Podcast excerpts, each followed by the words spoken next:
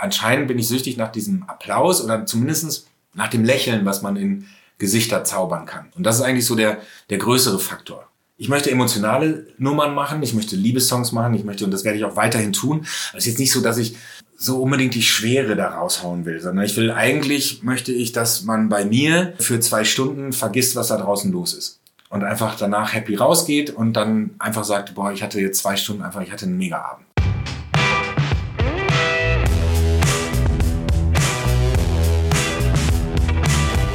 Headliner Talk, der Interview-Podcast von Eventims Headliner Magazin.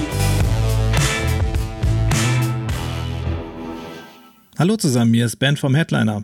Bevor jetzt gleich die neue Podcast-Folge mit Sascha hört, erst nochmal folgender Hinweis. Wir haben das Gespräch mit ihm in der Zeit vor Corona aufgezeichnet, als Sascha gerade mit seiner Band eine kleine Akustik-Session bei uns im Büro gespielt hatte. Also nicht wundern, es gibt keinen Corona-Bezug im Gespräch, aber es ist trotzdem ganz spannend, weil es sehr viel um das geht, was wir aktuell mehr denn je vermissen – nämlich das gemeinsame Erleben von Live-Musik. In diesem Sinne viel Spaß mit Sascha im Headliner Talk. Herzlich willkommen zum Headliner Podcast, lieber Sascha. Ja, hallo. Schön, dass du hier bist. Ja, vielen Dank für die Einladung. Ja, vielen Dank, dass du äh, uns gerade ein schönes Konzert gespielt hast. Ja, Mini-Konzert, ne? Mini-Konzert. Also, Mini-Konzert. Aber es hat unfassbar viel Freude gemacht. Also es ist wirklich schon sehr lange her, weil wir haben ja heute ähm, unplugged, also wirklich unplugged gespielt. Also wirklich ohne Kabel, ohne ein Kabel irgendwo reinzustecken. Und das ist wirklich schon lange her. Also, dass man mal so akustisch spielt oder so, ne, das ist, keine, ist nicht ungewöhnlich, aber wirklich so wie früher, wie auf der Straße äh, oder in den Kneipen, einfach nur hinsetzen auf Hocker und loslegen, das ist wirklich äh, schon sehr lange her und hat echt Riesenfreude gemacht, das mal wieder zu tun. Ist das auch so ein bisschen die Königsdisziplin mal unter Muckern so?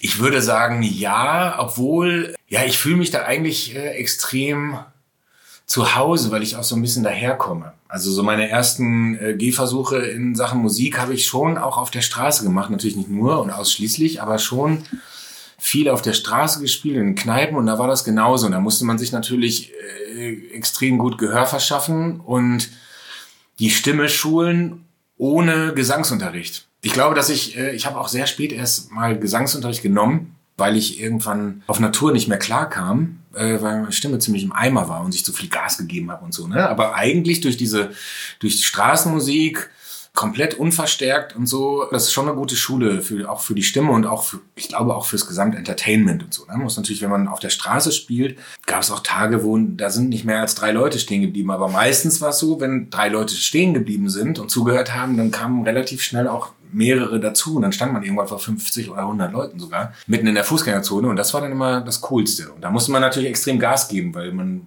ne, hat sich auch immer so Plätze ausgesucht, wo man dachte, da, da halt es besonders gut. Also in so Eingängen oder so, also mittendrin, so einfach in, in, in den freien Raum. Nicht so einfach. Oder wenn ein Raum, eine Kneipe besonders eng ist und klein und besonders viele Leute drin sind, dann geht auch äh, viel von, von, von dem Sauerstoff verloren. Und wenn man in, in, äh, in Atem von ganz vielen Menschen rein singt oder in, in, in so eine feuchte Luft, tatsächlich, dann, dann hat man so das Gefühl, dass man so einen Meter weit kommt und das dann so runterfällt. So die Worte, die man singt. Also da muss man dann immer ein bisschen mehr Gas geben und danach äh, kann, kann man auch schon mal zwei Tage wieder Pause machen.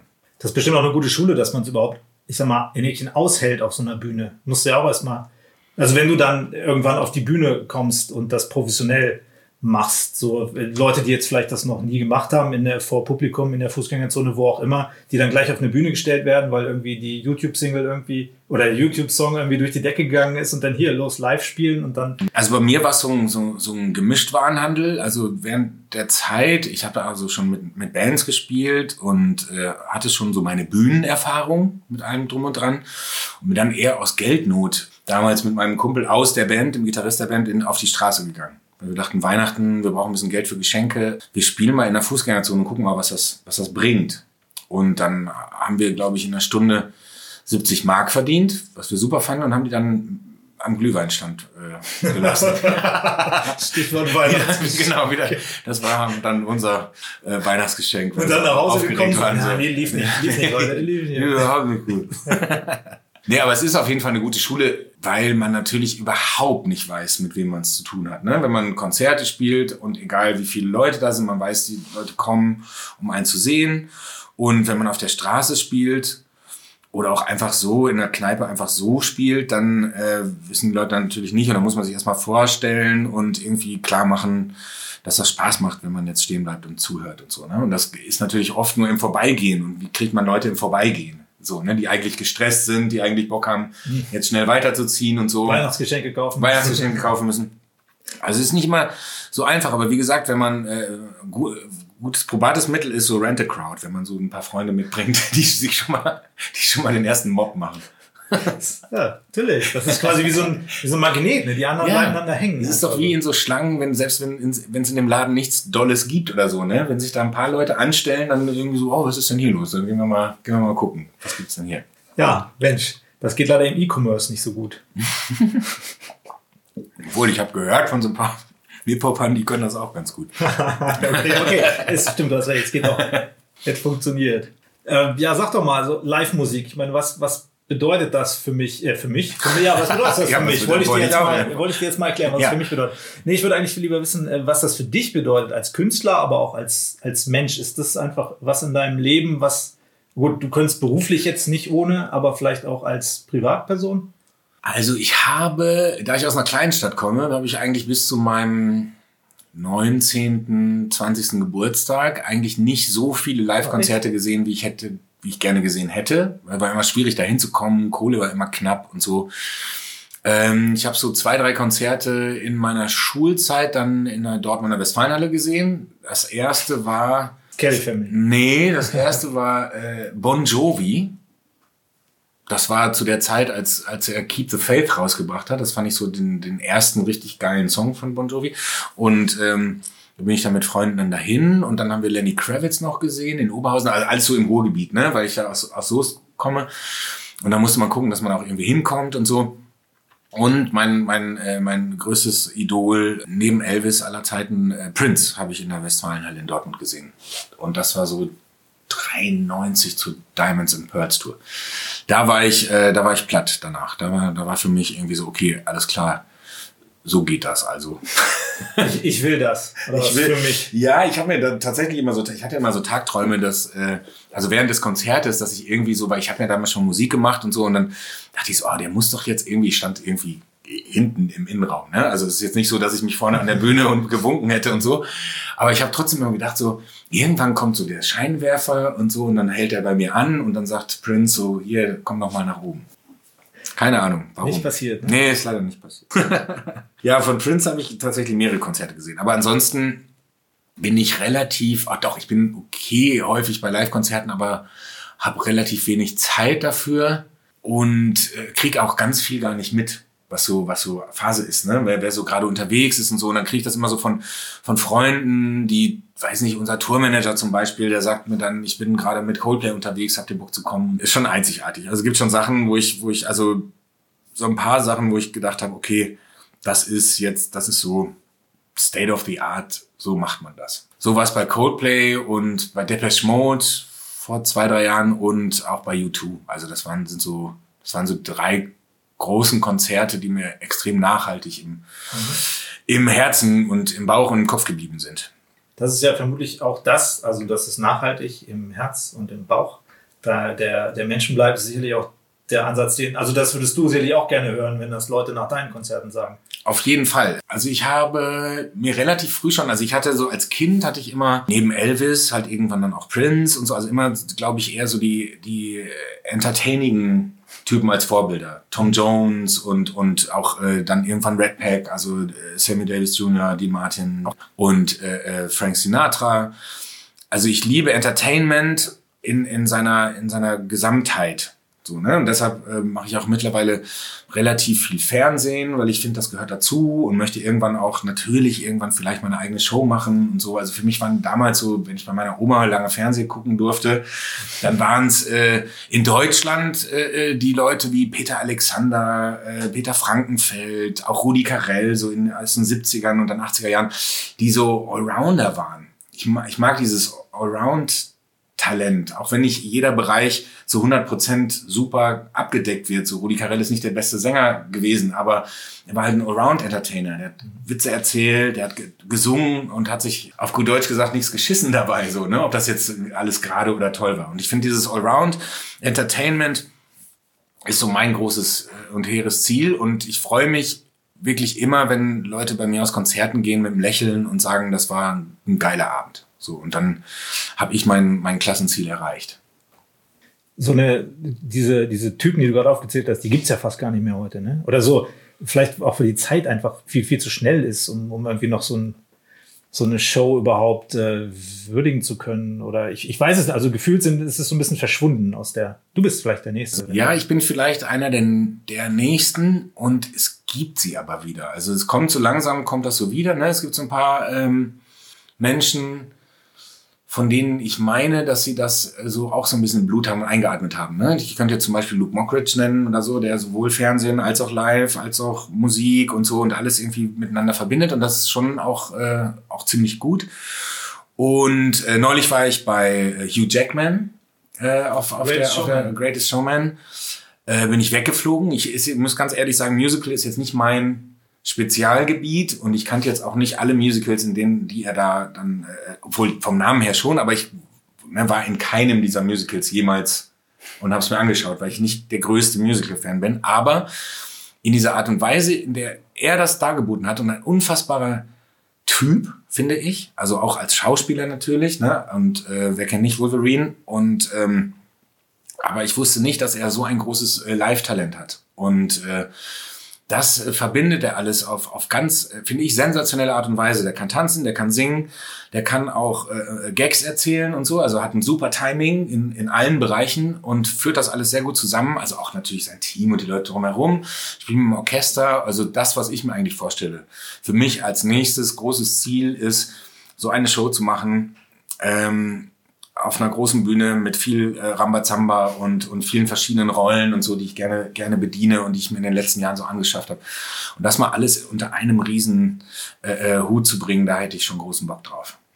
Ja, bin gespannt. Ja, aber Was? wie gesagt, äh, Hugh Jackman in, in seinen, also hat das sensationell gemacht. Ich war wirklich weggeblasen, weil das war, das, das fand ich war großes Entertainment. Manchmal denkt man ja so, ach Gott, jetzt musst du ja Schauspieler, jetzt musst du ja auch noch singen. So, also, ne, mhm. also bei einigen ist es ja wirklich so, dass du denkst, oh, jetzt, das passt nicht so. Aber bei anderen, wenn, ich habe es jetzt nicht gesehen, aber ähm, ich meine, er hat ja auch großartige Musical-Filme gespielt. Genau, das ist auch genau das, was er da macht. Ne? Also er macht schon, er singt auch Musical. So, und ähm, muss man mögen. Aber ich finde halt, wie gesagt, das Gesamtkonzept, auch die Stories, die er da eingeflochten hat, auch sehr persönliche Geschichten, ein bisschen Hose runterlassen und so, ne, dass, dass man auch mal ins Eingemachte geht und nicht nur heile, heile Gänschenwelt mhm. und so. Ich finde, das gehört auch dazu, auch mal zu sagen, so, ey, und dann gab es auch eine Geschichte in meinem Leben, da, da lief es halt nicht so geil. Aber wirklich auch süße Geschichten von ihm und seinem Vater erzählt und so. Und ich finde, das ist, gehört irgendwie dazu und das macht, das emotionalisiert. Und wenn man das so rüberbringt wie er, dann hat das auch irgendwie Hand und Fuß und hat auch, äh, ist dann eben nicht, der Typ ist nicht, finde ich, obwohl er das natürlich 100% und als Profi macht kommt es aber einem nie so vor, und das ist die große Kunst, finde ich, des Entertainments, nie so vor, als wäre es gelernt. Mhm. Und das, finde ich, hat er an dem Abend äh, einfach grandios gemacht. So eine Großer Fan. Merkt man, ne? Ja. Ist klar. Das inspiriert, also falls das nochmal wiederkommen sollte, werde ich mir das auch angucken. Ja, unbedingt. Kann ich sehr empfehlen. Wie gesagt, Musical muss man halt. Ja, du, aber ja, ich bin also, jetzt auch nicht so der äh, per se so der Musical äh, Fan, aber ich habe auch schon gute Sachen gesehen. Ja, ja, also, eben. Es gibt halt, muss man. Und wenn man es dann so in, in so ein bisschen im Zeitraffer äh, dargeboten bekommt aus verschiedensten Dingern und so, so wie so ein Best-of-Musicals, dann ist das schon noch, das ist schon noch cool. Dann, dann kriegt man, also ich schätze mal, dass, dass Hugh Jackman wahrscheinlich den einen oder anderen sogar dazu äh, bewegt hat, sich das ein oder andere Musical mal anzugucken. Sascha, das Musical. Hm. Naja. Nee, das ja, ein bisschen früh noch. Ne? Obwohl. Ich habe ja bald 50. Geburtstag. Vielleicht wäre das so ein Anlass. Und du hast schon Bammel? Nö, überhaupt nicht. Ah, doch, ein bisschen.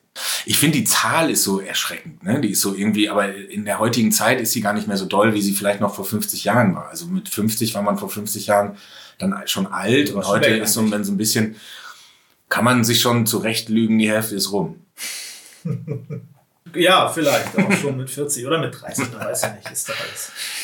Nee, mit 30 hatte ich mehr Probleme als mit 40 tatsächlich. Also 30. Geburtstag war, war ein bisschen, äh, ähm, wie soll ich das sagen? Der 30. Geburtstag hat mich mehr beeindruckt, also von der Tatsache her, dass ich dann jetzt nicht mehr eine 2 mhm. vorne habe, so, ne? sondern es war wirklich so, oh krass, jetzt bin ich jetzt sollte ich erwachsen sein, so ungefähr. Irgendwie ganz komisch. Und mit 40 war so, ja, jetzt bin ich ja schon erwachsen, jetzt kann ich ja 40 sein. Also war jetzt nicht so, das war jetzt nicht so ein, so ein riesen, so eine riesen Hürde oder so. Ne? Sondern habe ich eigentlich gedacht, ach cool, 40 ist geil, geiles Alter. Gut, vielleicht, was, was hast du da gerade, als du 30 geworden bist, wo warst du da als Sascha? Also Da ging es mir ganz gut und es war gerade so, es ging so richtig los. Also es war 2002, da habe ich aber auch gerade äh, extrem äh, coole Shows gespielt. Da habe ich gerade Hallenshows gespielt und so. Das war echt ein, ein krasses Jahr und habe dann danach äh, die, auch Dick Brave erfunden und so. Das war eigentlich eine total geile Was Zeit. jetzt erfunden? finde ich so, ja. Shit, Spoiler. Wer ist das eigentlich? Ja, sag du es mir. Ich, äh, ich kenne ihn nicht. Mir geht das auf den Sack, ständig verwechselt zu werden. Und ständig fragen sie mich, wann kommt mal wieder Dick Brave? Also lass mich doch. ich, aber woher soll ich das denn wissen? Den Grave, der kann auch gar kein, der kann auch gar kein Deutsch eigentlich. Ja, der ne? kann super, der kann, der kann, also ich finde dafür, wenn man den mal so vergleicht mit so ein paar anderen äh, Kandidaten, dann hat er das schon in den, in den paar Jahren, in denen er hier ist, äh, ganz gut gelernt. Wo ist der gerade offiziell? Ist der gerade irgendwo verschollen wieder im Dschungel? Oder? Nee, der war ja äh, beim letzten Mal ähm, hat Klaas Häufer Umlauf ihn ja aus, aus, Ja. aus der kanadischen Wildnis befreit von einer Frau, die ihn gefangen gehalten hat mit Amnesie. Also er Amnesie, die Frau nicht. Das sind die richtige. Das war kriminell, ja, ja. Das gibt's, es gibt einen Film dazu, de- den ich sehr empfehlen kann. Der dauert nur 30 Minuten, den sollte man sich angucken. Der heißt Finding Brave. Gibt's den bei YouTube? Den gibt's bestimmt bei YouTube oder bei. Vivo oder keine Ahnung, irgendwo gibt's den. Irgendwie, wo gibt's den? Oder bei äh, lachmichkaputt.de oder so. Ich, ich weiß es nicht mehr genau. Aber es ist auf jeden Fall ein sehr schöner Film. Wir haben uns sehr viel Mühe gegeben und haben echt einen richtig kleinen, süßen Kinofilm gedreht, um, um das Wiederfinden von Dick Brave beim letzten Mal. Ähm, diesmal weiß ich es noch nicht. Muss ich mal gucken, wo er sich rumtreibt. Okay, aber er ist aber noch nicht auf jeden Fall irgendwo auf dem Las Vegas fände ich ganz gut. Ja gut, das wäre ja so seine, äh, Ja, das seine Hut, sag ich eine mal. Berufung. Ja. Das ist geil. Wir haben schon eine halbe Stunde Quatsch. Sind bei Frage 3, Max. Oh, ach, das ist ja alles Ja, ja, genau. wegschmeißen. Das ist das ist natürlich eher auch am Ange. Das ist ja nur so ein, so ein Notanker, ne, Ja, den ja. ich hier aufgeschrieben habe, wenn dann da so einer sitzt. äh, der nicht so gerne- Wort, Der nicht so gerne redet wie du. Ja, könnte man als Kompliment auch verstehen. Ich bin wirklich dankbar. Ich bin wirklich dankbar. Ja, aber lass uns über Musik reden irgendwie. Ähm, Ich, mein Leben ohne Musik wäre ziemlich scheiße. Ähm, Nietzsche hat das ja auch schon gesagt. Es wäre ein Irrtum, das Leben. Musik für dich. Ich habe mal äh, mit Freunden zusammen, als, als so gerade so die, ähm, so mehr oder weniger der erste Skandal so über MP3 und illegale Downloads und, und, und, und äh, Port-to-Port-Plattformen und so, äh, so losging. Da habe ich mal mit Freunden äh, aus, der, aus der Musikbranche versucht, eine Initiative zu starten, die dann nicht gescheitert ist, weil wir es nie wirklich dann vorangetrieben haben. Aber da ging es darum, den Menschen zu zeigen, wie das Leben ohne Musik wäre. Also wie trist. Also wir würden einfach mal die Musik aus dem Radio rausnehmen für einen Monat. Das wäre dann nur noch Gelaber und, und Verkehrsnachrichten äh, und so, ne? Und Podcast. oder ja, mein Podcast, warte, ich, ich, lass, ich lass mich schnell was singen, damit wir wenigstens. Nee, aber oder dann Kino. Lass mal einen Film ohne Musik abspielen. So. Das wird ganz schnell seltsam. So, ne? Gibt zwar Filme, die von vornherein ohne Musik auskommen, aber das sind jetzt nicht mal auch nicht meine Lieblingsfilme, aber äh, die gibt's natürlich, aber jetzt nimm mal aus, aus Star Wars oder so die Musik raus. So, ne? Dann ist doch schon mal die Hälfte ist doch schon mal Oder aus doof. Horror- so, Horrorfilm ne? Oder auch aus dem Horrorfilm oder so ist so, hahaha, und dann so, plötzlich wird eine Komödie draus. Ist wirklich so. Und äh, dann natürlich Musik aus dem Leben raus. So, ne? So nicht mit nichts mehr äh, äh, au- auf dem Handy oder auf dem äh, äh, iPad, Pod und so weiter und so fort. Ähm, nicht mal eben so nach, nach Stimmung irgendwie sich was raussuchen können, so was jetzt gerade passt, was traurig ist, was fröhlich ist, was einen traurig macht, was einen fröhlich macht oder so. Das wäre ganz schön, äh, ganz schön schlimm, glaube ich. Ne? Und es wird, glaube ich, ganz vielen Menschen ganz viel fehlen. Und um dieses Bewusstsein zu kreieren, haben wir gedacht, wir machen mal so eine Kampagne und versuchen mal. Dann haben sie natürlich ganz wenige drauf eingelassen, ne? dann, dann wirklich die Musik zu entfernen. Aber mal so sowas zu machen äh, oder mal jeder im Selbstversuch, mal zu gucken, wie wäre es denn, wenn ich mal einen Monat versuche, so Musikdetox zu machen. Ich glaube, dass man ganz schnell, ähm, dass einem ganz schnell langweilig wird und einem wirklich tatsächlich auch emotional was fehlt. Weil für mich ist Musik auch, weiß nicht, so gehen lassen, aber auch äh, Heilmittel. Und ich finde, so Musik kann so, kann so alles bedeuten für einen, je nachdem, was man gerade möchte. Und es gibt für jedes, für jeden, jeden jedes emotionale Stadium gibt's irgendwie auch das passende Stück. Und für jeden dann natürlich äh, individuell auch wieder und so. Und Musik ist so vielfältig und hat so viel zu bieten, wie, glaube ich, kaum ein anderes Genre. Und das wäre wirklich äh, traurig. Ohne Musik wäre es einfach sehr traurig. Äh, es ist nicht so, dass ich ständig Musik höre, aber mir wird definitiv was fehlen, wenn es keine mehr gäbe. Hörst du auch, wenn du Musik hörst, auch das wirklich so mal bewusst? Ich habe das jetzt gemerkt, als ich mir vor ein paar Jahren wieder einen Plattenspieler gekauft habe. Dann sitzt du davor und musst halt Idee. nach äh, einer Viertelstunde, nach 20 Minuten musst die Platte wenden. So, Ja. du kannst halt nicht das so nebenbei. Und dann denkst du auch, komm, wenn ich eh gleich wieder hin muss, dann kann ich auch mich hinsetzen und das einfach mal hören. So, Ja. das ist, das kenne ich noch so von früher, aber das hat man über die Jahre so ein bisschen verloren, weil es halt immer so nebenbei war. Aber so dieses bewusste Hören, Kommt relativ selten vor. Das versuche ich dann auf Reisen oder so, ne? wenn ich mal weiß, ich habe eine längere Bahnfahrt vor mir und muss jetzt nicht noch äh, 2000 Mails schreiben. Dann äh, nehme ich mir mal die Zeit und sag mal, okay, vielleicht heute mal kein Netflix, sondern äh, ich, ich höre jetzt mal wieder eine Platte durch.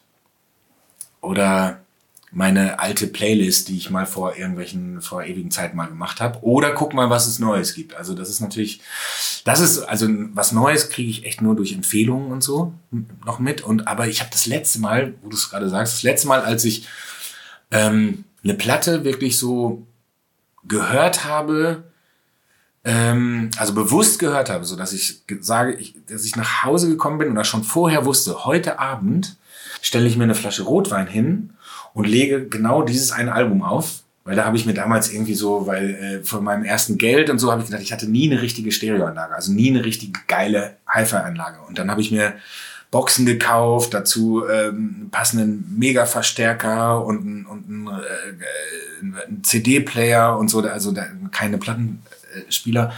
Zu dem Zeitpunkt war das, gab es kaum noch welche. Und äh, habe so ein geiles Setup gemacht und so, ne? Und habe dann mich richtig drauf gefreut, ich so, so nach so einer langen Reise oder nach so einem Tag oder nach zwei Wochen unterwegs oder so, dass ich dachte, dass ich schon zwei Tage vorher gesagt habe, am, äh, keine Ahnung, Sonntag setze ich mich auf die Couch, mach mir das äh, Ten-Album von Pearl Jam an und zieh mir das mal wieder richtig bewusst Song für Song einfach rein und lass mich mal wieder einfach nur so treiben und, und, und gehen. Und das ist wirklich schon fast 20 Jahre her. Aber da hätte ich jetzt auch wirklich Bock drauf, so wie, du- genauso wie das Ja. beschrieben hast. Das ist fast schon so wie so eine, so eine Teezeremonie oder so. Sich Voll. dann irgendwie selber was belohnen, indem man sich wirklich Ja, mal wieder sowas oder auch klar auch mal neue Sachen und so, aber man, wie gesagt, äh, da weiß man ja auch nicht, was einen erwartet, was ja auch wunderschön ist und so und dann mal einfach, aber einfach mal wieder so hinsetzen, mal wieder so ein richtiges Album hören, wo man Bock drauf hat und mal wieder richtig hinhören und zuhören und so. Das ist wirklich, ist mir nicht abhanden gekommen, weil die Idee ist ja immer noch da, der ja auch nicht, aber man findet echt kaum noch Zeit dafür, beziehungsweise muss man sich wirklich nehmen und freischaufeln. Werde ich als nächstes mal wieder tun. Ja, Mann, das ist ein Ja, Deal. guter Vorsatz. Richtung, Richtung Weihnachten. Und dann mit Pearl Jam ist cool. Ja, das könnte ich mal wieder hören, aber ich glaube, ähm, müsste ich mal überlegen. Ich hätte jetzt mal Bock, mich in, mich in Queen mal wieder ein bisschen neu reinzuhören durch den Film. Hast du den, hast du den gesehen? Ja, ich habe den Film gesehen und war extrem inspiriert und mag Queen natürlich schon seit Ewigkeiten, aber so richtig mit, mit, mit allen Alben so richtig auseinandergesetzt habe ich mich eigentlich nie. Ich kenne wahrscheinlich so ziemlich jeden Song, weil der immer mal irgendwo und auch in meiner Playlist irgendwo ist, aber so richtig mal wieder ähm, äh, ein Album hören und, und ähm, von Queen finde find ich mal wieder gut. Also ich meine, die haben ja auch viel gemacht und ich glaube, da sind auch so ein paar Sachen dabei, die vielleicht ein bisschen nicht so mit dem Gros, das man so kennt, äh, vielleicht, aber auch vielleicht gerade deswegen interessant sind, weil man da sagt, so, hey, okay, den kenne ich gar nicht, den Song. Ja, das stimmt. Weil, also ich habe den Film geguckt, ich war immer eigentlich schon so Queen-Fan äh, und habe mir direkt am nächsten Tag auf Vinyl äh, Greatest Hits 1 und äh, Greatest Hits 1 und 2 äh, Ja, geholt, so weil es einfach so der Film war schon, ja, und die, man hat da auch noch mal wieder gesehen und egal wie nah der Film an der Realität ist und so, das war mir dann auch ein bisschen Schnuppe, Ja. weil äh, ich fand ihn sehr unterhaltsam. Da sind wir wieder beim Entertainment. Ich fand es sehr unterhaltsam und ich finde, das muss so ein Film auch sein, ohne jetzt wenigstens, also die Probleme natürlich auch dieser Band zumindest anzukratzen, find, fand ich okay, aber jetzt halt komplett in die in die komplette negative Landschaft äh, zu gehen, fand ich, hätte ich auch nicht gut gefunden. So, ne, das wäre mir dann ähm, dafür war es einfach viel zu unterhaltsam, dafür ist die Musik zu toll und so. Und dann äh, hat man da mal wieder gemerkt, so, auch wenn es nur nur die Hälfte davon stimmt, wie die Songs entstanden sind, alleine das, wenn es nur die Hälfte, wenn nur die Hälfte stimmt, wie, äh, keine Ahnung, äh, We Will Rock You entstanden ist, dann ey, bitte, dann freue ich mich doch nur, krieg Gänsehaut und denk so, ja, alles klar. Das ist ein bisschen, so, ist ein bisschen Klischee, aber ich kann bestätigen, manchmal funktioniert es genauso. Also, dass man da hinkommt ins Studio und einer sagt, ey, wie wäre denn, wenn wir mal so uff, uff, und lassen die Leute, also, das passiert manchmal so. Sänger ist nicht da, äh, lass ja, mal ja, genau, das war, und der Sänger kommt rein und sagt, was ihr denn hier für eine Scheiße? Und dann so, ah, ja, doch, ah, ja, doch, ist doch ganz gut. Bist, hast du so ein bisschen was von, von so einer, äh, ich sag mal, exaltierten äh, Diva auch manchmal in dir? Also so, ist das auch so eine Persona oder so? Ich glaube, ich hätte das gerne. Äh, manchmal auch ein bisschen mehr. Ähm, aber dazu muss man noch ganz anders irgendwie irgendwie geboren und drauf sein und so. Ne? Das ist ich, wie gesagt, ich mag gerne entertainen, ich mag mich auch gerne bewegen und ich habe meine Vorbilder auch live. Und äh, heißt aber nicht, dass ich denen versuche zu 100 Prozent immer äh, nachzustreben und das zu machen, was sie machen. Aber natürlich kennt man so von, also als Kind war es dann irgendwie, habe ich versucht wie Elvis, dann habe ich irgendwie versucht wie Michael Jackson, habe ich versucht wie Prince, dann habe ich so immer so meine, meine Leute so gehabt und ähm, aber so ganz exaltiert, da für mich auch irgendwie, glaube ich, als Person dann vielleicht ein bisschen zu bodenständig, aber so ein paar Highlights mal setzen, finde ich eigentlich ganz gut. Ja, muss man, aber ich meine, man muss ja schon so ein bisschen Rampensau sein, vermutlich. Ja, oder? das ist ja, du musst ja, also ich finde, das schließt sich nicht aus, ne? Also eine, man muss auch exaltiert sein. Also man muss das ja auch schon wollen. Man muss ja da vorne stehen wollen. So, ne? Das ist ja, äh, auch wenn man, wie viele äh, aus meiner Zunft, also den, den Frontmännern und so, die ähm, so die Düse geht wie kaum einem anderen auf der Bühne. So, ne? Das heißt, das Lampenfieber früher, heute hält sich's in Grenzen, aber so die, das Lampenfieber der ersten Jahre kann ich kaum beschreiben. Also das war wirklich äh, zu krass. Und trotzdem hat's mich dahin gezogen. Also man hätte ja auch sagen können, so, ich bin anscheinend so nervös, das ist überhaupt nicht mein Job. Ich kann den Job gar nicht machen, weil mich, ich habe Angst davor. Aber ähm, sobald man dann da draußen ist, dann funktioniert das irgendwie mehr oder weniger von alleine, ohne noch viel nachzudenken. Und dann manche Auftritte so danach äh, kommt man so von der Bühne und denkt, was, denn, was war denn? Was ist denn passiert? Ist das wirklich so? Das Ja, heißt, es ist manchmal so ein Rausch, der dann irgendwie. Ja, es ist manchmal, manchmal ist es so, äh, ja genau, es ist manchmal so, dass das auch ein, jemand, dass man das Gefühl hat, jemand anders übernimmt. Also nicht, dass ich jetzt äh, unbedingt super shit so bin oder so, ne? Aber dass dann schon, wenn ich ganz besonders doll aufgeregt bin, dann, dann ist es manchmal so, dass ich das Gefühl habe, meine sehr aufgeregte Hülle steht jetzt daneben und der Typ, der die, der arschcoole Typ, macht da gerade den Job. Und dann kommt er wieder in die, in die aufgeregte Hülle und geht von der Bühne. Und die, und dann denkt man so, was war denn, was war denn los? ja. Ja, ja, gut, das mit den gespaltenen Persönlichkeiten. Also, äh, ja, sagt man mir ja nach.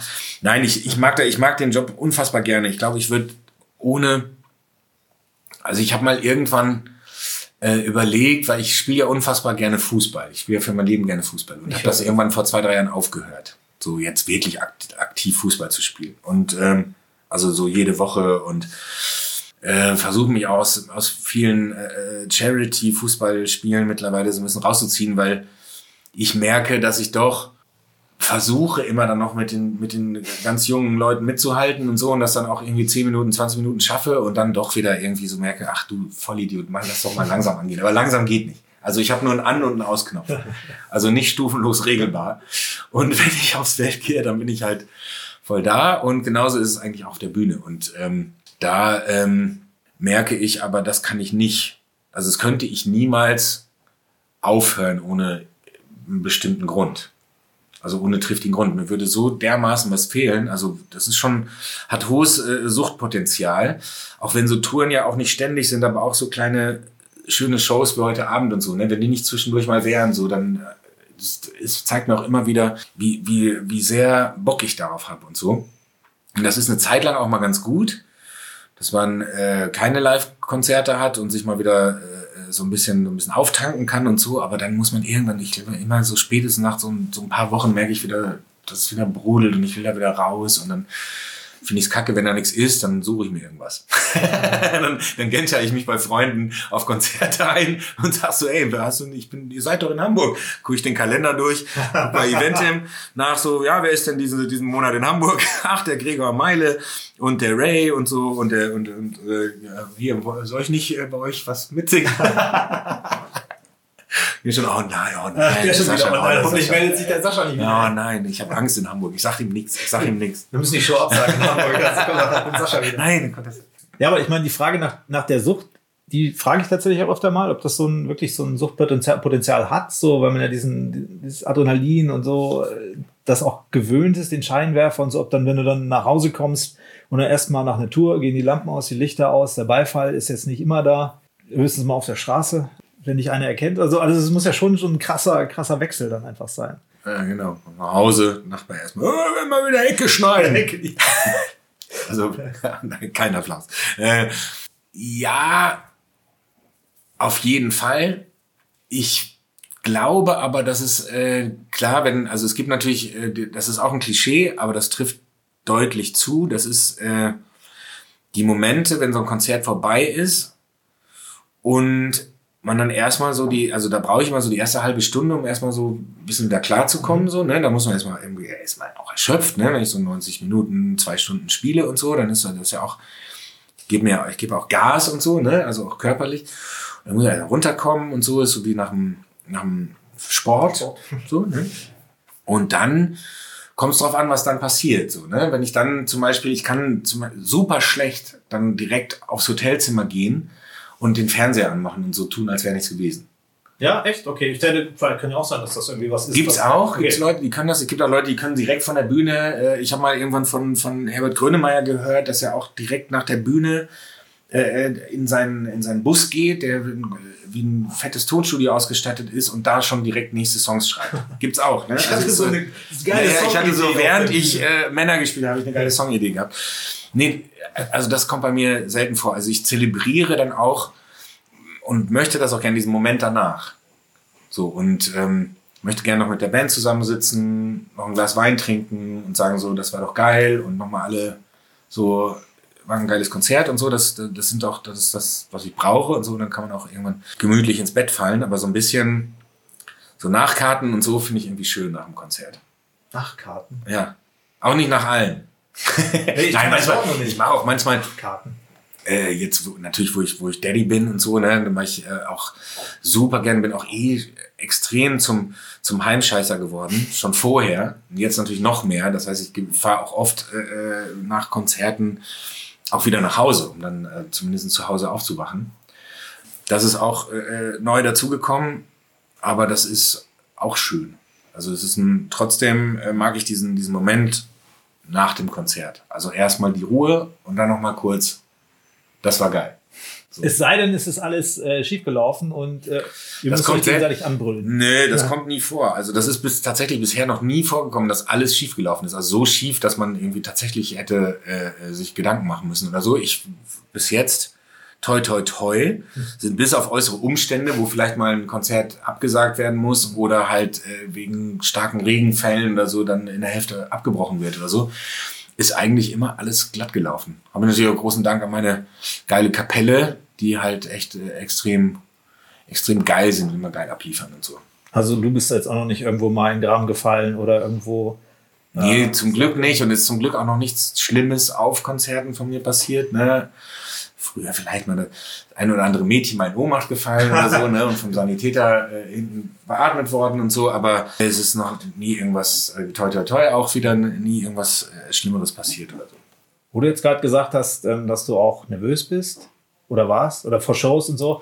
Oder hast, hast du eben irgendwann gesagt? Ja, ja, ich war früher, hatte ich extrem Lampenfieber. Also ich hatte so Lampenfieber, dass ich drei Tage vorher so eine Art Magen-Darm hatte, aber eingebildet. Ne? Und dann äh, war das Konzert vorbei und ich dachte mir jedes Mal, was, was machst du dir eigentlich so im Kopf? Immer, das ist doch totaler Schwachsinn. Und irgendwann habe ich es geschafft, jetzt nicht durch spezielles mentales Training, sondern ich glaube einfach nur durch Übung, diese Aufregung auf so ein paar Minuten direkt vor dem Konzert zu kanalisieren. Und das ist dann ganz geil, weil dann führt man diese ganze, den ganzen Quatsch durch so einen Trichter und dann kommt unten so ein ganz extremer Ball Energie raus und den nimmt man dann mit auf die Bühne so. Ne? Das ist eine Mischung aus Nervosität, Vorfreude und so diesem ganzen so und das damit geht man dann raus und dann das sorgt dafür, dass man wirklich von Sekunde eins direkt am Start ist und nicht erst irgendwie so, äh, wenn ich wenn ich vorher, wenn ich gechillt wäre wie, wie äh, und Zen und so, dann würde ich glaube ich fünf Lieder brauchen, um überhaupt mal in den, in den Rhythmus zu kommen.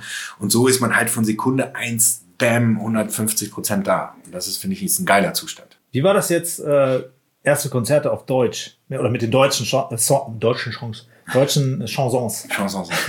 Also das, war das dann nochmal so? Hm? Schreibst du noch Lieder oder hast du Chansons?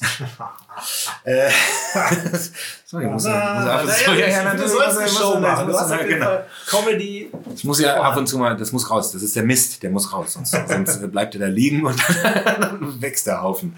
Also, also war das, wieder so wie am Anfang, wenn du, äh, weil du jetzt die deutschen Songs auch live performen musstest zum ersten Mal. Das erste Konzert von mir aus mit den deutschen Songs, war das irgendwie wie früher diese Aufregung oder? Es geht, es war natürlich mehr Aufregung, aber ich war relativ überzeugt davon, was ich da tue. Also ähm, ich glaube, das, das soll auch nicht äh, überheblich klingen oder so, sondern ich, ich hatte wirklich einfach ein sehr gutes Gefühl mit den Liedern, die ich da mache. Und ich habe mich ja lang genug geziert und ich habe ja auch lang genug probiert. Und wenn man dann irgendwann sagt, komm, jetzt machen wir es und jetzt setzen wir alles auf eine Karte in Anführungsstrichen, aber wir machen es jetzt einfach, weil ich habe mich endlich dazu durchgerungen. Und das hat wirklich 25 Jahre gedauert, weil ich schon vor meiner Zeit, äh, vor If You Believe, auch schon deutsche Songs geschrieben habe mit meiner Band und so zu den Zeiten von Nationalgalerie und Selig so ein bisschen beeinflusst, haben wir gedacht, das können wir auch und so. Ne? Wir waren so eine Grunge-Crossover-Funk-Band und ähm, dachte mir, oh, so wie Selig und so, so, so cool, ne? so deutsche Musik oder funkige, bluesige Songs, so äh, nach amerikanischem Vorbild eigentlich dann mit deutschen Texten und so haben wir das probiert und es war auch okay, aber es war halt nicht geil genug und haben wir uns wieder nicht durchringen können, das wirklich ernsthaft zu betreiben. Und so ging das immer so alle paar Jahre hatte ich wieder den, diesen, diesen Drive, sagen, ich mache jetzt eine deutsche Platte und dann kam irgendwann nur Quatsch bei raus.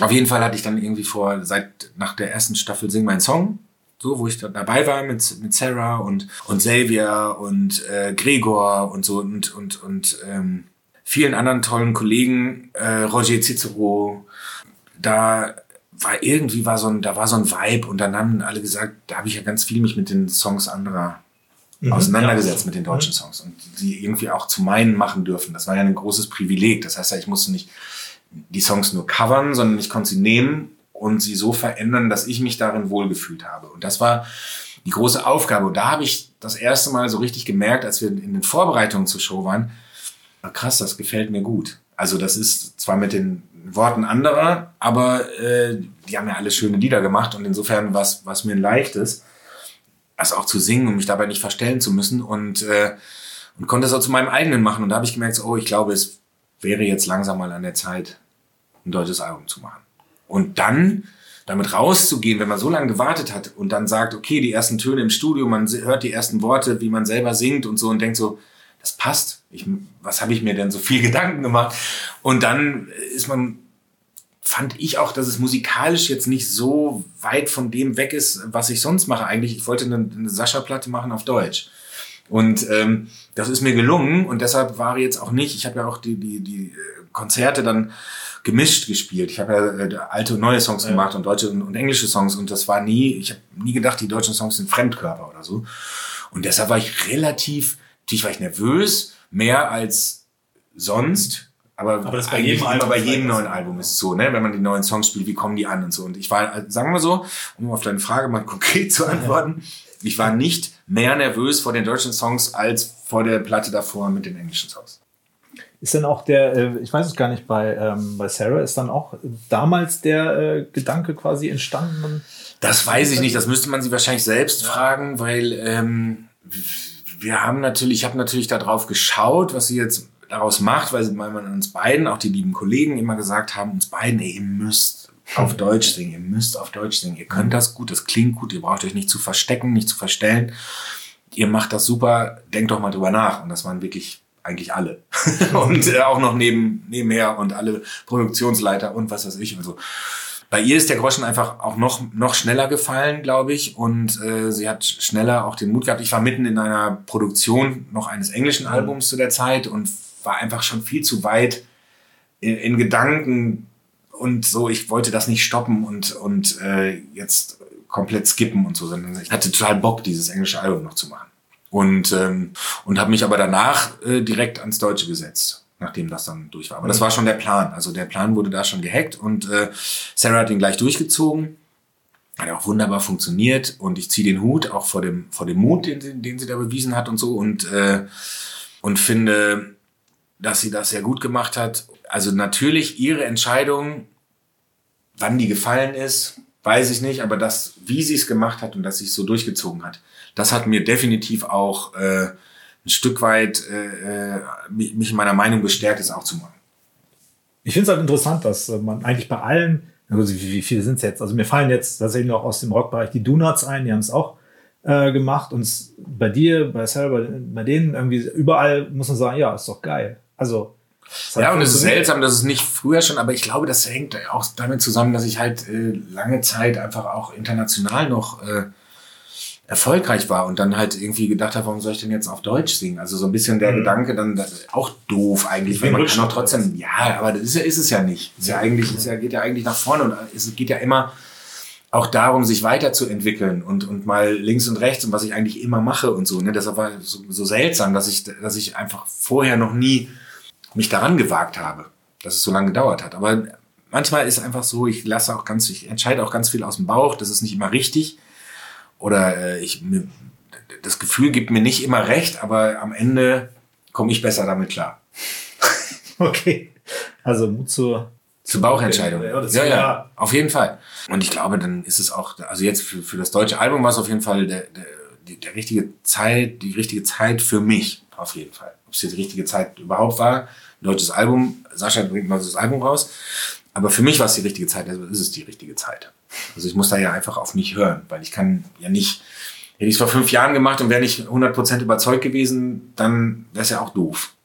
So, ne? dann kann ich nicht da stehen und das dann eben mit Überzeugung dann auch live singen und sagen, na, eigentlich bin ich gar nicht so überzeugt davon. Hört mal zu, ich ja, ja. finde das eigentlich nicht so geil, aber ich singe genau. euch jetzt mal einen Song von meiner neuen Platte. Ich habe jetzt ein deutsches Album mal, also gut, könnt ihr, also ist auch egal, was ihr davon haltet, ne? Ich muss es halt jetzt mal spielen. das ist die klassische äh, äh, Musiker-Antwort. Was dann äh, dein bestes Album? Ja, das aktuelle natürlich. So, ja, Oder jedes Mal das Neueste ja. ist immer das. Aber was soll, was soll man auch sagen? Natürlich ist das das.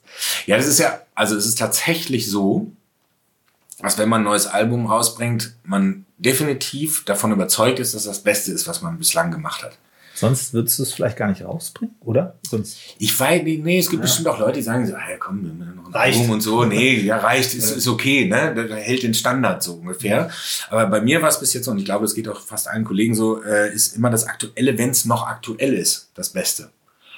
Frag mal zwei Jahre später, mhm. wenn gerade kein Album vielleicht in der Planung ist, nichts im, im, in der Mache ist oder so, dann frag mal, was war dein bestes Album? Dann kommt bei mir eine ganz andere Antwort. Und dann, ähm, das ist aber normal gehört dazu, finde ich. Man muss das auch am besten finden, das, was man gerade macht. Und es ist auch so. Das ist, äh, weil man gerade so verliebt ist in den, in den ganzen Krams und so, weil man sich so viel Mühe gibt und so viel, so viel Arbeit und Zeit investiert hat und so und so aufblüht in dieser Arbeit, dass man gar nichts anderes sagen kann als das.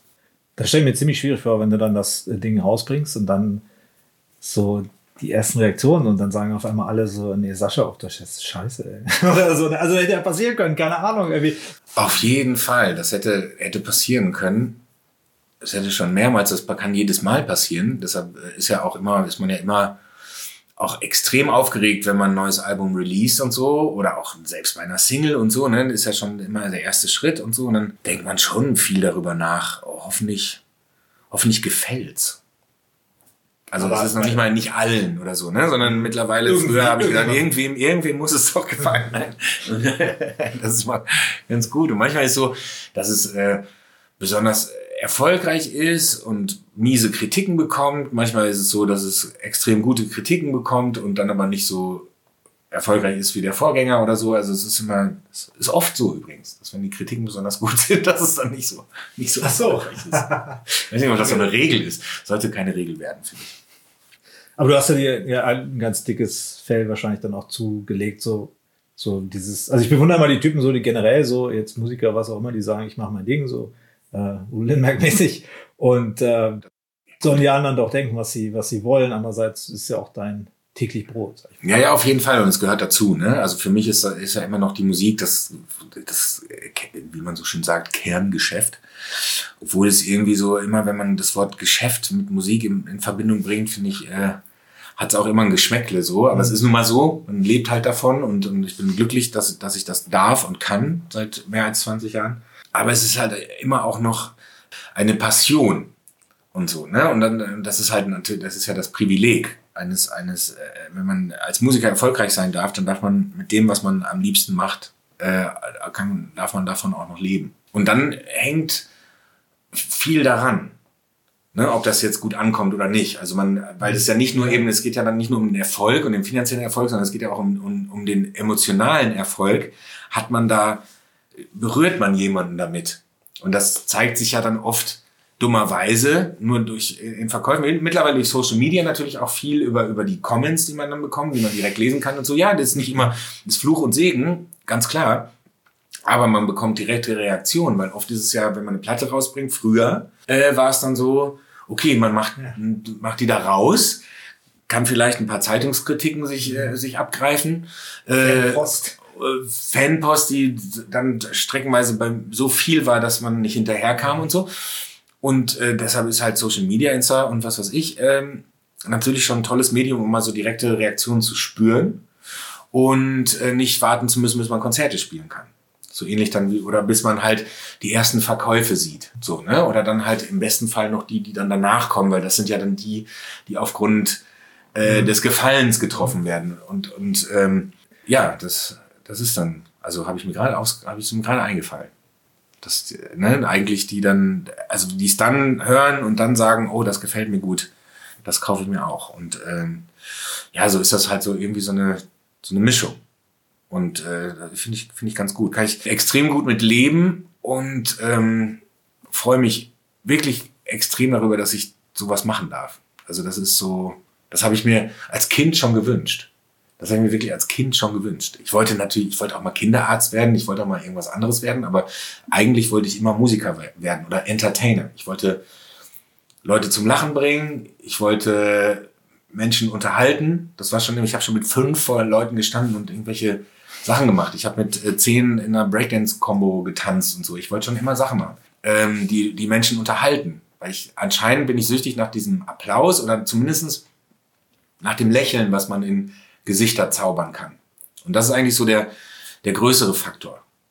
Also ich muss jetzt, äh, muss ich ganz ehrlich gestehen, ich bin auch, wirklich von Haus aus, ich bin einfach nicht der Typ, der zu ernsthaft, ich möchte emotionale Nummern machen, ich möchte Liebessongs machen, ich möchte, und das werde ich auch weiterhin tun. Es ist jetzt nicht so, dass ich so unbedingt die Schwere da raushauen will, sondern ich will eigentlich, möchte ich, dass man bei mir äh, mal für zwei Stunden vergisst, was da draußen los ist. Und einfach danach happy rausgeht und dann einfach sagt, boah, ich hatte jetzt zwei Stunden einfach, ich hatte einen Mega-Abend. So. Und das ist so meine, und das war schon wirklich als, als kleiner Junge schon so, ich habe lieber äh, Leute zum Lachen gebracht, als jetzt äh, zum Nachdenken. Gibt's andere, die das auch gerne machen und extrem gut machen und die bewundere ich auch. Aber mein Job ist irgendwie und meine, vielleicht auch meine Sucht ist irgendwie, dass, dass das zurückkommt. Dass positive Gefühle zurückkommen. Dass ich ähm, was gebe, ganz viel und ganz viel zurückbekomme. Das ist eigentlich ein äh, schönes Stichwort. Äh, Stichwort? Stichwort Schluss. Ich war Schlusswort, sag mal, irgendwie, ich muss schon so wenig sagen, ne? Und dann verkacke ich es auch immer noch so. Wenn man, am, wenn man am, beim Labern dran bleibt, ne? dann macht man weniger Fehler. Ja, ja, schön. Oder, oder man ist äh, sehr betrunken, dann kann dann kann es auch nach hinten losgehen. Hey, der Abend ist noch jung, sag ich mal. Deine Flasche Rotwein wartet vielleicht schon zu Hause, weiß ich nicht. Aber ich will dich auch nicht viel weiter abhalten, zu deiner Familie zu fahren jetzt. Ähm, Oh, ich habe einen Krampf im Bein. Ach du Scheiße. Ja, warte mal. Vielen Dank, Sascha. Achso, soll ich irgendwas tun? Nee. ja, aber das Gute ist, als alter Fußballer braucht man Weißt du, was du tun musst? Hilfe. Ja. Oder Magnesium einfach mehr nehmen. oder äh, generell ein bisschen gesünder leben und ausgewogen werden. Alles klar. Alles klar, vielen Dank, Vielen Sascha. Dank, danke dir. Hat sehr viel Spaß gemacht. Dito, bis bald. Ciao.